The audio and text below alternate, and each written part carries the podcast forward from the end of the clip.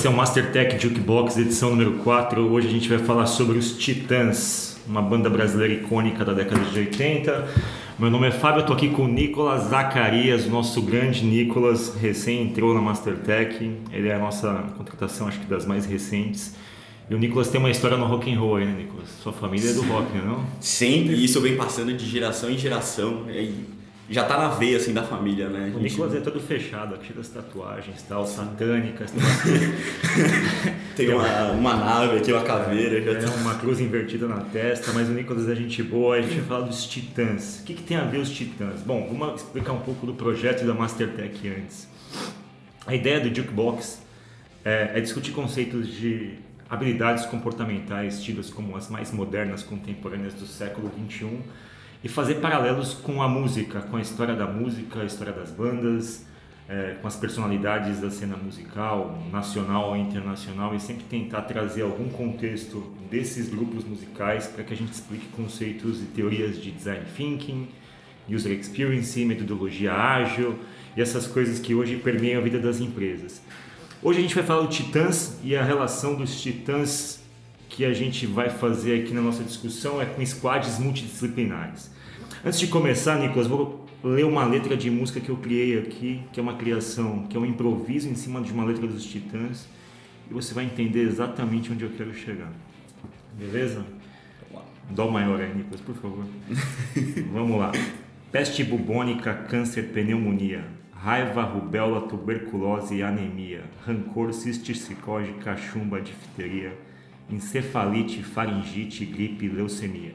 O pulso ainda pulsa. O pulso ainda pulsa. Scrum Master impedimento, backlog, daily meeting. Planning Poker, Trello, Slack, empatia. História do usuário, Kanban, PO, retrospectiva. Sprint MVP, entrega que alegria. E o pulso ainda pulsa. Ah, gostou, Nicolas? Muito artista, já tá pronto para derrubar já os gostou? Bom, isso aqui é uma, é uma letra dos Titãs, uma letra famosa, a música O Pulso é uma das letras mais famosas do Titãs. E aí, entrando um pouco na história dos Titãs, os Titãs são de São Paulo, década de 80. Sim. Titãs é do pós-punk. Ele nasceu numa onda de bandas que vieram na década de 80. Você tinha duas cenas musicais muito fortes você tinha a cena de São Paulo, que você tinha Titãs, Ira, Traje a Rigor, que eram as bandas aqui da, da capital. Você tinha a cena de Brasília, Paralamas, Legião Urbana, Plebe Hood e, e, todas essas bandas do eixo do Distrito Federal ali. E os Titãs eles tinham uma característica muito diferente das demais, assim. Os Titãs eles fazem parte de uma, eles fazem parte, eles faziam parte do Colégio Objetivo aqui em São Paulo. E eram todos caras muito muito intelectuais, assim, era bem particular a composição do grupo, eram caras muito inteligentes, tal, eles participavam daqueles concursos musicais do Colégio Objetivo. E o que mais chama atenção nos Titãs é que a formatação dos Titãs é uma formatação normal no mundo do rock, assim, são oito integrantes. Oito integrantes, no começo tinha até nove integrantes, tinha o Ciro Pessoa que saiu depois, mas eram oito integrantes. Isso não é comum. E quando a gente fala de, multi, equipes multidisciplinares, a gente faz um paralelo aqui. O que, que é isso efetivamente? Né? Nos últimos na última década a gente tem ouvido muito falar do modelo de squad. Squad é um, um termo em inglês que chama-se pelotão, é um time de trabalho.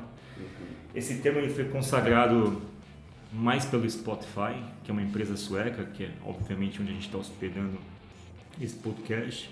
Squad nada mais é do que um time multidisciplinar vertical, ou seja, você tem um squad é, pessoas com formações distintas, com habilidades distintas, não existe um padrão para um tamanho de um squad, existem teorias que dizem que limites de até 10 pessoas é mais adequado, mas um squad geralmente é uma equipe multidisciplinar, autorregulada, que ela não tem uma gestão muito clara, e de alguma forma essa equipe se vincula a uma feature, a uma entrega, a um produto específico e é assim que ela se comporta. Então, no mundo das metodologias ágeis, Squad é o time de trabalho.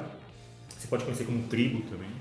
Então ah. ele, ele, tem, ele tem esse desenho vertical, digamos. Tribos você já tinha ouvido falar? Sim, acho que o Nubank também faz as faz sites que for tribos também, né? Acho que eu ouvi falar sobre que eles fazem.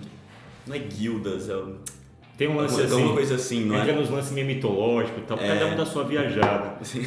E aí o lance é o seguinte: tem, tem o squad, que é a configuração do time de trabalho, você pode chamar de time, pode chamar do que quiser, pode chamar de qualquer coisa. O interessante é que é um, que é um time autorregulado, geralmente, não 100% do tempo, mas esse time geralmente ocupa o mesmo espaço e está trabalhando em função de uma entrega específica e declarada ali no tempo. Então.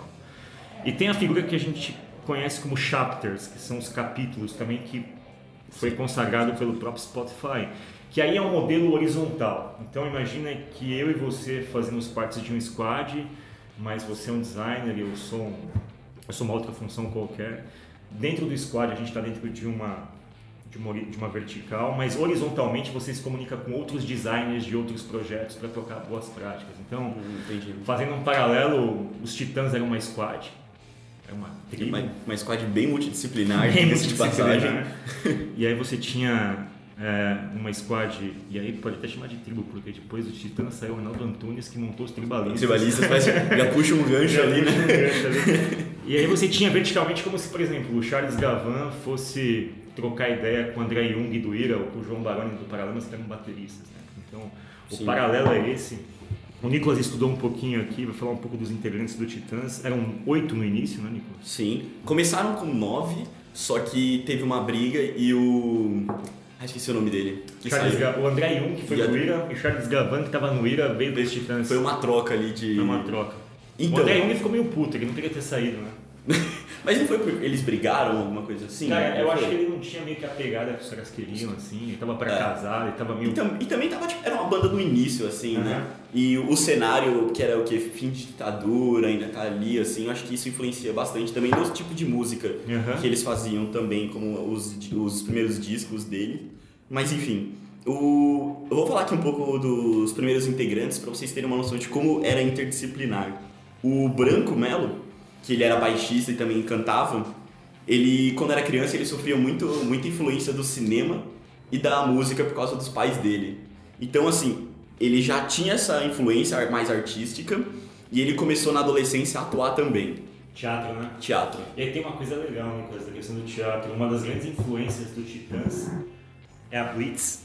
Sim. Que é uma banda icônica da cena musical brasileira, completamente teatral, uma banda que é do Evandro Mesquita, que hoje é ator, ator tal, enfim, é. e que a Blitz veio de um grupo musical, de um grupo teatral chamado Asdrubal Trouxe o Trombone. Sério? Era o nome do, do grupo teatral. Eu realmente não, nunca tinha ouvido falar é, A Regina Casera desse grupo e tal. Sério? Sim, e os Titãs eles se influenciaram muito pela temática teatral, assim. É até legal Sim. ter falado do Branco Melo, porque nos primórdios lá, os Titãs, eles não tinham muito pudor, não. Eles tocavam no, no equivalente hoje ao que seria o programa do Faustão, sabe?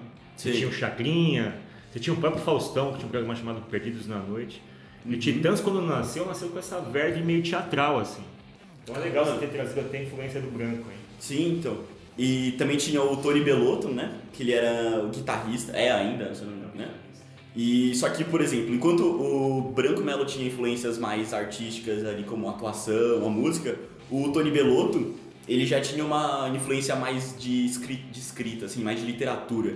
Porque até hoje ele escreve é, livros de gêneros policiais, que inclusive já viraram filmes. Belina e Esfinge é o mais famoso. É, isso aí. É um belíssimo filme, acho que já tem uns 15, 20 anos.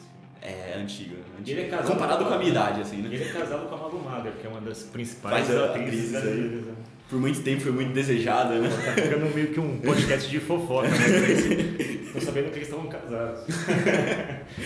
Aí ele também foi colunista na Veja e, na, e no Globo. Então tinha um cara do teatro, tinha um cara mais da literatura. Exato.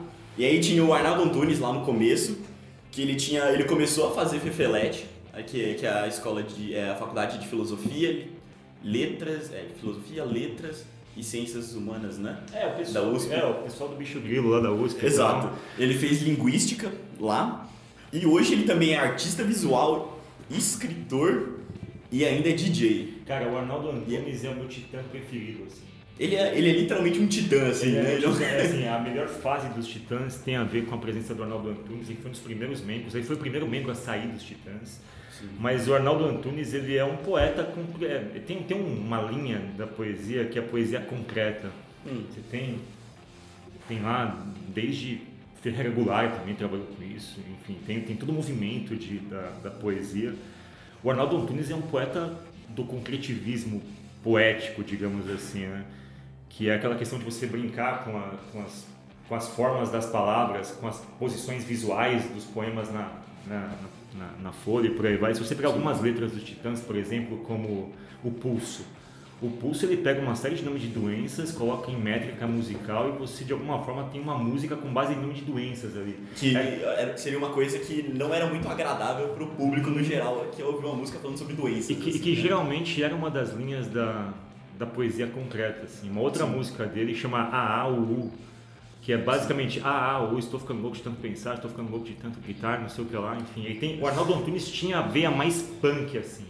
Uhum. Se você pegar o Arnaldo Antunes, ele puxa os Titãs muito para uma, uma linha punk, meio Joy Division, assim, com influências muito claras. Sim. Ele é a parte que eu mais gosto, assim, da música. Ele também tem um pouco, puxa um pouco, acho que também daquela cena underground que tinha na época, né? Sim, ele tem uma, hum. se você pegar uma banda chamada Devil... Não, essa eu não vi. Ela, se você pegar Devil, tem uma outra banda que chama Peel. Hum. O Peel é uma banda formada pelo ex-integrante dos Sex Pistols, se você pegar o Peel, que é PIL, Public Image Limited, e pegar os Titãs do começo, eles parecem muito em termos de melodia, assim, de música. Né? E é, é, bem legal essa parte. O Arnaldo Antunes, cara, ele fez de tudo. Ele tocou com os vocalistas, ele toca com a Marisa Monte, ele, é, ele faz cantiga para criança. Ele Quem imaginaria, um, né? Ele tem um projeto para criança, assim, então ele é fenomenal. Tem várias músicas famosas deles. Até aquela com a Marisa Monte e com o Carlinhos Brown. Aí é os tribalistas, né, é. cara? Tem quem ama e tem quem odeia, mas há quem é mas a quem odeia mais do que ame. Ó, também tinha o Nando Reis, Nando Reis famoso, né? Ele saiu em 2002 e ele cursou matemática na UFSCar.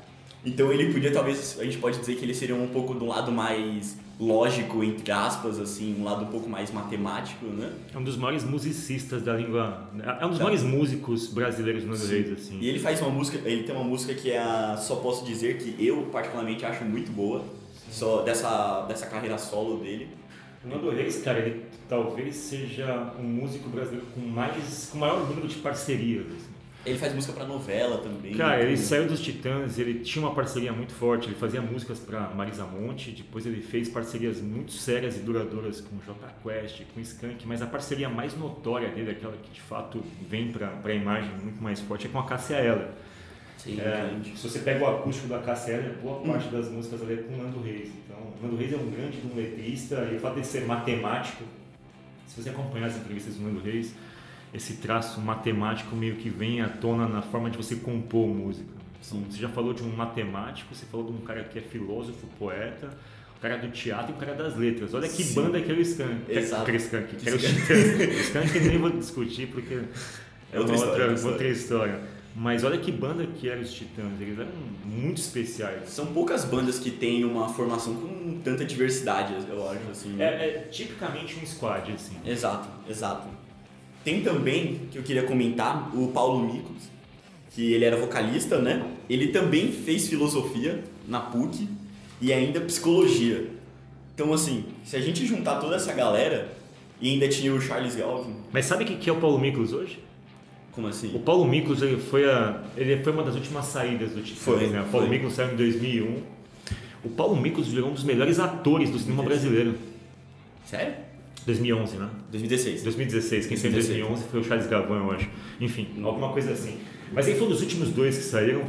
Paulo Miklos é um dos maiores atores do cinema nacional hoje, assim. Ele começou, acho que em 91, se eu me engano, 2001, 91. Aí as datas vocês busquem no YouTube, no, no, no Google. Google. Ele fez um filme chamado Invasor. É um hum. filme de um cineasta chamado Beto Brandt. Esse é um filme sensacional, um filme muito, muito bom. E o Paulo Miklos fazia par com um cara que foi o ícone do rap nacional, foi o Sabotage. Eles atuaram juntos naquela época, isso faz um bom tempo já. E ali foi, acho que, a primeira aparição do Paulo Miklos como ator. Depois ele fez outros filmes, enfim, ele fez sempre papéis meio darks, meio sombrios, assim. Chegou a fazer novela da Globo, e o Paulo Miklos também fez teatro. O Paulo Miklos encenou no teatro uma peça do Chet Baker, que é um jazzista muito famoso.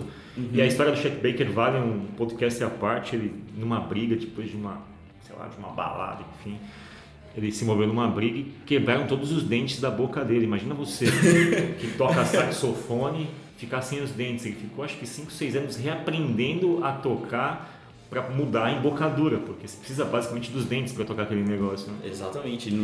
Tem que, ele recomeça tudo, né? Começa tudo. Então, o Paulo Miklos, pra você ver, aí você tem um cara que, era uma, que tem mais já uma veia para dramaturgia, que se especializou nisso, enfim, é um cara que tem uma, uma outra pegada, mas dá essa dimensão de diversidade dos titãs, né? E o Charles Gavan, ele ainda fez administração, cara.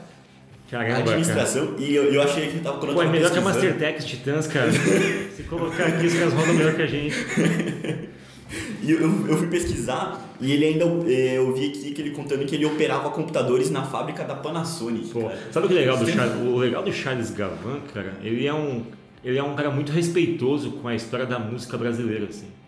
Sim. E nos projetos paralelos do Charles Gavan, hum ele fazia, ele faz ainda, ele tem um selo, que ele tem uma, uma espécie de gravadora, onde ele recupera gravações históricas da música nacional, da música popular brasileira e relança esses discos remasterizados. Então. Exato, exato. Eu, eu vi também ele falando sobre isso.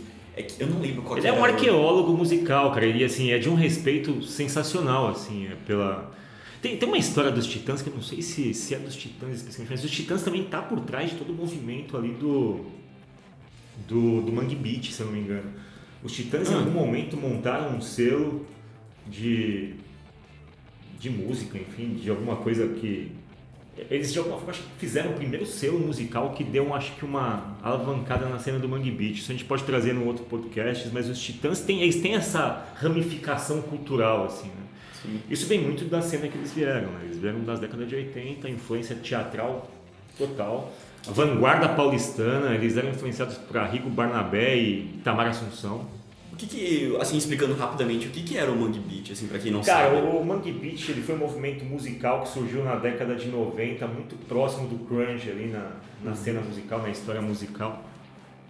Ele basicamente é um movimento regional, ali do Recife, é, focado em bandas locais que de alguma forma começavam a receber informação do exterior sobre movimentos musicais e passaram a desenvolver um próprio som, mas um som que ele bebia na fonte do rock and roll, bebia na fonte do punk rock especificamente, mas preservava muito fortemente os elementos da cena musical cultural do Recife. Então se tem instrumentos Sim. de corda, instrumentos de é, você tem os tambores e coisas do tipo, mas tem coisas muito típicas ali, você consegue até perceber coisas do frevo, assim, misturado com rock. Então, você tem a Nação Zumbi, que foi o precursor do movimento.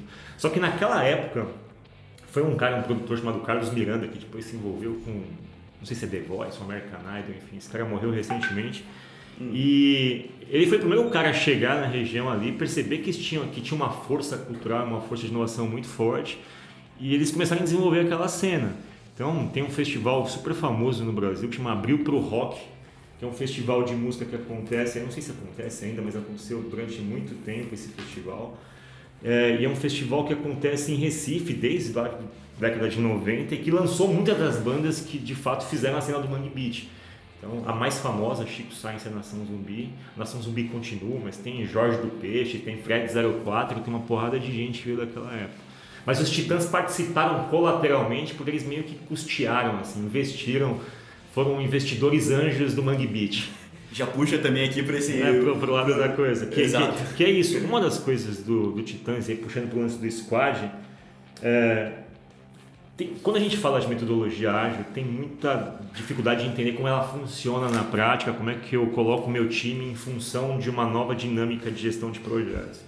Os squads eles são as unidades mínimas ali de produção, né? eles são as unidades de entrega, digamos. Por isso que chama squad, pelotão, por isso que dão esse nome e até por isso as empresas como o Nubank devem usar variações do nome, enfim. Uhum. Mas as dúvidas maiores são, pô, mas como é que eu monto meu squad? Eu, não tem uma regra fixa, assim, não tem uma regra de tamanho. O que existe é precisa haver multidisciplinaridade no squad. Quando a gente pega os titãs, é impressionante a multidisciplinaridade. Se você ouve os titãs, você percebe umas três, quatro bandas ali, dependendo do álbum que você ouve. É, e aí uma outra ponta, assim, falando em tamanho de squad, os Titãs talvez sejam a banda com o maior número de integrantes na história do rock. Banda famosa. Assim. Sim, sim. Você tem uma banda que é um paralelo com os Titãs, que é o Slipknot, que tem nove integrantes. Os Titãs tinham oito, mas geralmente as formatações clássicas de squads musicais, elas são de quatro integrantes.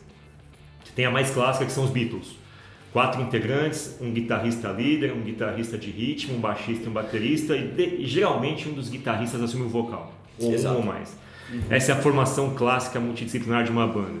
Você tem a banda de quatro onde o vocalista não canta. Que é, aí você tem o exemplo do U2 e do Queen, por exemplo.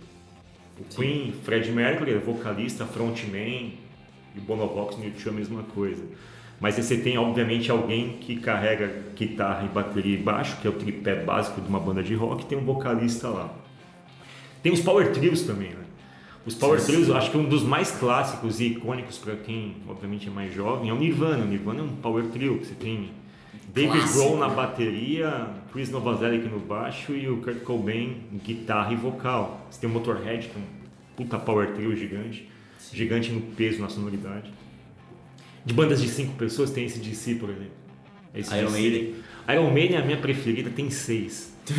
e assim, o que os Titãs tinham de vocalistas, porque nos Titãs você tinha três vocalistas, essencialmente no começo. Fernando Reis, Arnaldo Antunes e você tinha o Paulo Miklos. Eram os três vocalistas. É, no Iron Maiden, e, e, o fato de você ter três vocais no Titãs te permite perceber várias nuances melódicas diferentes nos álbuns. assim. Uhum. Imagina um squad que você tenha, por mais que ele seja multidisciplinar, que você tenha três designers no squad. Eventualmente, cada um daqueles estilos vai imprimir um determinado frescor para uma entrega, ou algo tipo três desenvolvedores, mas que tenham pe peculiaridades que você consiga entender no produto final. O Iron Maiden tem três guitarristas.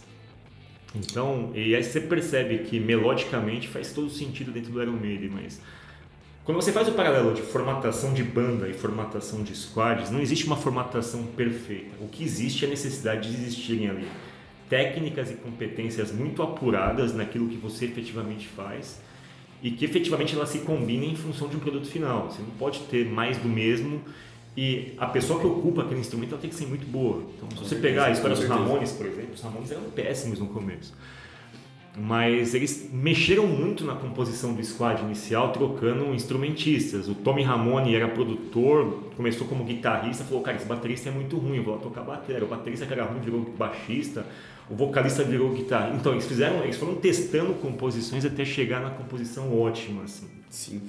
Eu acho que também, assim, uma dúvida que pode gerar, às vezes, para uma pessoa que nunca viu, assim, metodologias ágeis ou falar de squads é, o que, que, ela, o que, que ela tem que fazer, assim, tipo assim, ah, eu tenho aqui na minha empresa e eu achei interessante essa, essa metodologia assim, de squad. Bom, você tem que entrar no site da Mastertech, www.mastertech.tech, tem um monte de curso lá, Nicolás. Vamos fazer nosso jabá aqui. não, trocando em miúdos é o seguinte, cara, essa conversa não é rápida, não é simples assim. É, a compreensão de você usar a metodologia ágil, ela está vinculada com uma série de outras compreensões de contexto, de onde a sua empresa vive, onde ela compete no mercado e de você entender que o modelo de trabalho que, que a maioria das empresas desenvolve hoje, ela já não está muito. Ela não converge para a dinâmica de mercado, em termos de, de frequência que o mercado opera, de divulgar novos produtos, divulgar releases de produtos, de lançar novidades e coisas do gênero. Então, a metodologia ágil, no final, ela é uma ponta final de um processo de consciência de você perceber que você precisa ter uma adaptação àquele cenário de volatilidade, de instabilidade, de caos, uhum. e você precisa se preparar de uma forma compacta e simples para poder produzir coisas em tempo de gerar benefícios incrementais e rápidos para o seu cliente. Na essência é isso. Onde é que entra o squad nisso? O squad é o time de entrega. Ele é uma das pequenas partes da metodologia ágil, dentro do framework que você tem lá um squad que, que faz parte da liturgia, da, da dinâmica da metodologia, mas ele não está isolado. Por exemplo, vamos pegar um, um ponto principal. Por mais que o squad seja autogerenciável e multidisciplinar, enfim, ele não tem uma liderança clara e direta, ele tem uma figura que em metodologia ágil, a gente vai abordar isso em podcasts futuros, que é o cara chamado Scrum Master. O Scrum Master é o cara que ele tem a gestão técnica do squad ele geralmente é alguém que conhece do negócio que está sendo executado. Ele não desenvolve, ele não é um músico especificamente, no caso das bandas, mas ele é o cara que de alguma forma se associa ao squad para facilitar o trabalho da squad. Ou seja, se a squad está uhum. encontrando algum problema cotidiano no teu dia a dia ali, de algum tipo de impedimento, que é uma outra figura da metodologia, da metodologia ágil, o Scrum Master é o cara que retira os impedimentos. E aí você tem todas as cerimônias para fazer isso, que são as reuniões diárias e por aí vai. Pegando o exemplo dos Titãs, Sabe quem era o primeiro Scrum Master dos Titãs? Quem? Aquele cara que produziu o primeiro LP? Quem? Lulu Santos. Outro gênio. Outro gênio da gênio. música nacional. Lulu Santos foi o produtor dos dois primeiros álbuns dos Titãs. Ele era o Scrum Master dos Titãs. Sim. E se você ouve os dois primeiros álbuns dos Titãs, tem uma pegada Lulu Santos ali. Tem uma pegada. Você ouve Sonífera Ilha, você ouve A Televisão Me Deixa o Burro Muito Burro Demais, Insensível, que são músicas dos Titãs daquela época. Eram músicas mais voltadas, eram músicas menos rock and roll, digamos assim, mais pop. Então um pouco mais balada, assim, vamos e dizer. O que é, às vezes um Scrum Master, ele, ele imprime um estilo diferente para o time. O time tem um, um, perfil que às vezes ele é refletido pela figura do Scrum Master. Na sequência do Lulu Santos, saiu o Lulu Santos do Titãs e entrou um cara chamado Liminha. Liminha é um cara icônico na cena nacional do rock. Ele era chamado de Nono Titã, para você ter uma ideia. Ele até tocava em alguns shows na, na ausência de algum integrante, mas o Liminha imprimiu um outro estilo para os Titãs. Se você pega Cabeça Dinossauro, Go Back, o Blasting Blonde lá e Titanomaquia, que são os discos que vem na sequência, Jesus não tem dentes no País dos Banguelas, Titãs é pesado. É, e ele era o Scrum Master daquela época. Então, o produtor da banda, no caso, ocupava esse espaço. Então, em, em, em tese, quando a gente traz o paralelo para dentro das empresas, a gente falou de multidisciplinaridade como uma questão muito importante.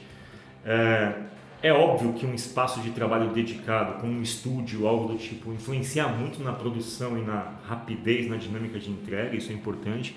É necessário que o squad esteja sempre junto? Cara, necessário não é, não é 100% necessário, não é obrigatório, mas é sempre importante quanto mais ele está junto, maior é a qualidade da entrega. Assim. E é muito importante, óbvio, ter a figura de uma pessoa que é um Scrum Master, um produtor, que entende do negócio ao ponto de falar: essa bateria não está bem gravada, essa mixagem ficou ruim, esse instrumento está desafinado. O Scrum Master, tecnicamente, é o cara que faz essa gestão panorâmica e entende se alguma das peças está funcionando no nível inadequado e consegue, obviamente, agir para tirar impedimentos para melhorar aquela produção. Ele é, um, ele é um elo de negociação, mas também é um elo de validação técnica, digamos. Sim. Então, respondendo a tua pergunta, cara, quando a gente ouve metodologia ágil, ouve a palavra squad, essa é uma fração relevante do processo, mas ela não é a primeira e não, não basta você sair por aí implantando squads e fazendo gestão visual, Kanban, se você não entender, não compreender o porquê você está fazendo aquilo. Então, na Mastertech a gente trabalha toda uma camada de trabalhar o pensamento crítico analítico antes, entender os contextos, para depois lá na frente eu entre no framework e aí você vai entender como é que você monta um squad perfeito. E para mim os Titãs de alguma forma são um squad quase perfeito assim. Têm, hoje o Titãs é um power trio de novo. Titã saiu de uma banda das maiores do mundo para um power trio. Hoje ele é Branco Melo, Sérgio Brito e Tony Belotto. Originalmente são os três, eles não são um power trio na essência, porque eles contrataram músicos. Então o Beto Lee, que é filho da Rita Lee, hoje é um músico dos Titãs. E aí uma outra coisa, os squads mudam de tamanho ao longo do tempo. Né? Se você pegar Whitesnake ou Guns N' Roses, Whitesnake já teve 37 integrantes. Então, pegue o Whitesnake, que é uma banda de hard rock, ele é uma banda que, pô, uma banda é uma empresa, você tem pessoas que passam ao longo do tempo e isso também acontece. Os squads mudam, as pessoas entram e saem dos squads, o que é importante é que aquele time de trabalho está vinculado com algum perfil de entrega. Ele pode muito bem ser construído e dissolvido, como, sei lá, um projeto musical específico que você vai lá, constrói um Temple of the Dog, que é uma banda do grunge, que era uma mistura de Soundgarden e Pearl Jam, lançou um álbum cara, se dissolveu. O squad ali se juntou para montar um álbum. E você tem uma junção muito clara de dois músicos sensacionais, que é o Chris Cornell e o Ed Vedder, cantando numa banda. E o que é mais interessante que ninguém sabe disso é que o Temple of the Dog ele surgiu antes do Pearl Jam. Hum. Então tem uma música chamada Hunger Strike, depois vocês coloquem no Google. Mas para ter uma ideia, os squads eles mudam, eles podem ser em função de um determinado projeto, eles podem se dissolver, enfim, eles podem aumentar e diminuir.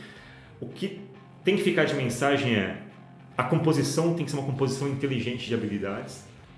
Geralmente as pessoas que estão ali são muito boas no que fazem. Não tem uma liderança direta, eles são auto-organizáveis. A gestão do tempo do squad é uma gestão feita pelo próprio time. E essa gestão do tempo é feita em função de outros mecanismos da cultura ágil, que são backlogs, que são as sprints, que são coisas vinculadas com, uma, com outras figuras da, da metodologia que a gente vai falar futuramente, que é o papel do PO, enfim, do cliente, de como essa coisa surge, para que uma vez que vá para um backlog, chegue num squad de execução. Então, tecnicamente falando, é isso, Nicolás. Ficou claro? Você achou que deu para cobrir esse ponto? Não? Deu, deu bem. A gente conseguiu entender é, como que a gente tem que. Como seria a melhor forma de aplicar essas metodologias num, num cenário da galera que está ouvindo aqui. Legal. E o bom paralelo é, que na música tem muita, assim, efetivamente as bandas trabalham com metodologia ágil. Se você pegar um processo de composição de um álbum, você tem todos os elementos de métodos ágeis ali. Você tem todas as figuras, você tem PO, você tem Scrum Master, você tem Squad, você tem um espaço de trabalho que é o estúdio, você tem a gestão visual, você tem as entregas, que são as gravações das passagens das músicas, às vezes você entrega só a passagem de guitarra, às vezes entrega só o vocal. Você tem a mesa de mixagem ali que você faz a produção final, mas todo esse processo, o encadeamento cronológico disso, a lógica disso, ela é muito metodologia ágil, o que leva ao ponto de que metodologia ágil, que é um assunto que veio para a mesa hoje e veio revestido de termos mais pomposos como squad, scrum, chapters e coisas do tipo, isso na verdade é um processo natural e primitivo de autogestão e de, de produção contínua de valor. Obviamente ele tem meios de se de, de se organizar com cerimônias específicas que, à medida que a gente entende, a gente passa a respeitar mais as cerimônias, não acha que aquilo é só uma palavra engraçadinha, mas ele é um modelo orgânico de funcionamento em prol de uma entrega, de uma cadência de entrega, de um resultado visível que o cliente final perceba valor. Se você pega a indústria da música hoje, já ninguém lança álbum mais, Nicolas. As é. pessoas lançam só os singles. Acho que a última, sei lá, não, não, me recordo de alguém que tenha lançado um álbum recentemente. Geralmente as bandas já colocam as músicas na internet e aí depois elas compilam aquilo, mas não tem mais a, a não tem mais a figura do disco, do vinil do álbum. Né? Hoje as entregas são muito mais sequenciais e mais rápidas, até porque os meios permitem isso. Mas era essa a ideia do podcast, Nicolas, abordar os Titãs como um exemplo e aí Sim. amarrar a ideia do jukebox da Mastertech, que é discutir esse conjunto de teorias organizacionais modernas e tentar fazer paralelos disso com a indústria da música, com a cultura pop, que no final tá tudo por aí, né? Só basta Sim. saber fazer os links e eu acho que os Titãs são um link poderoso para a gente falar de Squad. Eu só quero dar aqui uma última, falar uma última coisa. No ano passado eles lançaram um, um, um álbum novo que chama Doze Flores Amarelas, Ópera Rock, que vale, eu recomendo muito você ouvir é, as letras falam dessa polarização política que a gente vem vivendo nos últimos anos e eles defendem a liberdade de expressão de todos os lados, independente da sua posição. E é um disco muito bom, onde eles fazem referências ao cenário atual e é uma grande recomendação aí que eu deixo para vocês. Eles encenaram isso, né? Acho que teve uma, tipo, eles fizeram uma apresentação dessa ópera rock, acho que em Curitiba. Tem, tem, se você ver no YouTube tem vários é, lives lá que você pode ver, muito legal eu vi. E uma dica adicional, pegando essa dica do Nicolas, é o seguinte, é, ópera rock é uma coisa bem, bem legal de você assistir e uma das óperas rock, rock mais icônicas da história é uma ópera rock do The Who. Não vi.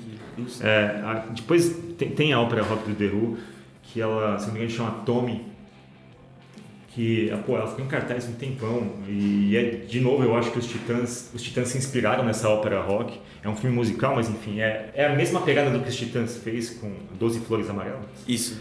Tommy tá lá no ícone tá lá no panteão das grandes óperas rocks da história da música enfim. E é uma e é, e vale muito a pena quando você pegar a dica do Nicolas descer um pouco e pegar essa outra dica do The Who que é uma outra banda seminal do rock and roll.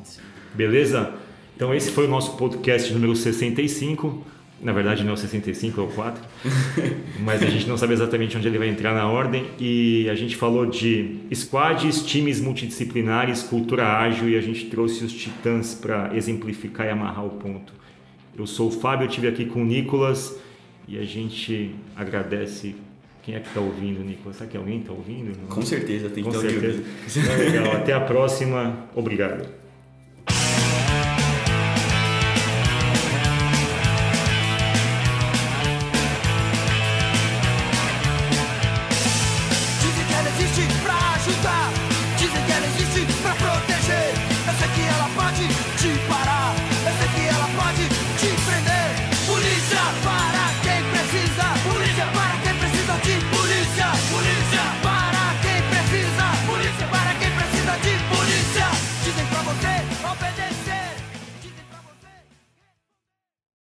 Esse podcast foi produzido pela Mastertech.